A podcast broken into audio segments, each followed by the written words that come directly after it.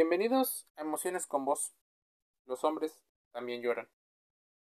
Desde muchísimos años, tal vez incluso, en los libros más sagrados, en los textos, aparecen hombres que han sufrido. Las lágrimas han acompañado a lo largo de la historia de la humanidad a hombres, por ejemplo, Ulises, Aquiles, Hércules. Cuenta la leyenda que cuando un rey, por ejemplo, el rey Babdil el Chico abandonaba Granada tras su derrota a manos de los reyes católicos, no pudo contener las lágrimas. En un momento, su madre le dijo No llores como mujer lo que no supiste defender como hombre. Palabras que te dicen suelen marcar parte de las decisiones. Esta escena es mucho más común de lo que quisiéramos. Probablemente Platón estaría enfurecido, ya que se cuenta que no soportaba los llantos, ni siquiera los que representaban tragedias. Así bien, la verdad es que el Homo sapiens es el único animal que tiene lágrimas emocionales, las cuales, según mucha evidencia científica disponible, son diferentes en cuanto a su composición química. La mayor concentración de proteínas en las lágrimas habla un poco de cómo existe una educación en la cual no se le enseña a expresar de manera emocional las cosas. Personas que quieren que emocionalmente se expresen mediante un bloqueo de esta educación puede ser lo ideal. Sería interesante ver ese término de igualdad, pero en muchas ocasiones se educa y se sigue educando como si fuera una persona, un guerrero, esa persona que tiene que seguir salvando gente y peleándose para obtener los recursos. Incluso sería considerado como el macho alfa, aún no sabiendo comunicar. Nos podríamos quedar con un simple monólogo aparecido así, en el sentido de que la misma reflexión sobre la ausencia del llanto deja en evidencia que se trata de una situación poco auténtica. Pero, ¿qué es autenticidad? ¿Estamos esperando que alguien se comporte de una manera diferente a la que fue educada? ¿Estamos esperando que se comporte como el príncipe azul, el hombre perfecto? ¿Estamos esperando que sea guerrero, pero al mismo tiempo sea sensible, pero que también pueda hacer muchas cosas? ¿En qué momento se le da un ambiente de confianza? Un clima en el cual ese hombre pueda llorar y no ser juzgado ni tanto por la sociedad su entorno.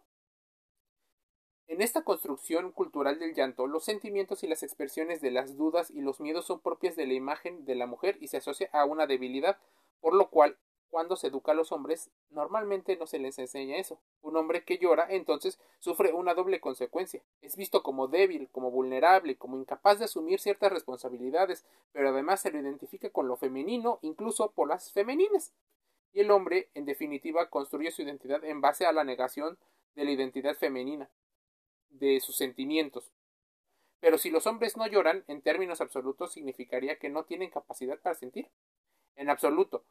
Sí sienten, sí se entristecen, sí añoran, sí dejan cosas atrás, sí terminan los planes, pero mostrarse vulnerable para muchos es una catástrofe tanto social, por lo que se les juzga muchísimo, tanto para el éxito laboral, para el éxito eh, sexual o el éxito económico. La masculinidad no es que signifique una incapacidad para sentir, sino que es una necesidad de ocultar las emociones y al mismo tiempo para facilitar este proceso incluso manifestarse como masculino. Muchos podrían pensar que esto es una situación ilógica. Pero ¿cuánto tiempo le permites? ¿Le permitirías a tu pareja llorar? Probablemente sí, si es tu pareja porque existe un ambiente de confianza. Pero ¿qué ocurriría si no es tu pareja? Si es un hombre, cualquiera, un conocido tal vez. ¿Cómo los prejuicios y los sesgos cognitivos nos gobiernan? Porque racionalmente le permitiríamos llorar, pero al mismo tiempo lo evaluaríamos de una forma distinta a la que evaluamos a otro tipo de personas. Si bien queremos autenticidad, honestidad para saber que no corremos riesgo con esas personas, probablemente estemos acercándonos a más personas que sean más instintivas, más pulsionales. Esas personas que saben hackear mejor nuestras emociones y nos dan eso que queremos. Entonces ya no juzgamos, entonces ya no nos metemos en problemas. No permitimos que los hombres lloren porque no sabemos lidiar con esa situación. Los hombres también lloran, sí lloran. ¿Y qué tiene? Bueno, ¿qué tiene? Pues una gran carga social. Lo raro es ya no un líder que se muestre fuerte, sino alguien que se muestre más emocional. Es más, la emocionalidad cada vez es más grande. Podemos verlo en diferentes personalidades. Se permite llorar.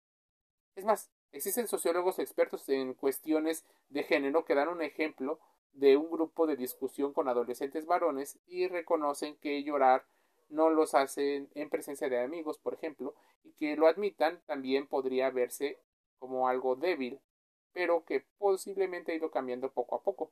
Lloran, pero con límites. ¿Eh? El límite de anteayer eran que los demás consideren blandengues. Incluso los tilden de gays o alguna otra expresión despectiva. Es más, sí, se puede sentir miedo, pero aunque ese miedo se tenga que liberar, se expresa de unas formas diferentes. Intentar esperar que un hombre que ha normalizado este tipo de educación y que no monta un espectáculo cuando se siente triste, que se aleje cuando siente necesidad de expresar. No somos menos hombres por llorar, ni somos más hombres por insultar o usar la violencia verbal. Pero debemos de entender por qué no lo hacen debemos de entender que los hombres también se necesita igualdad para tener espacios en los cuales se puedan sentir seguros. No es un neomachismo, es que en ocasiones la educación también le afecta a los demás. Por eso probablemente los deportes sea un sitio donde algunas personas se permiten el tiempo para llorar. Te dejo esta reflexión, espero que puedas contrastar toda la información aquí dicha. Emociones con voz gratis en Spotify, Anchor FM, Apple Podcast y Google Podcast. Un saludo.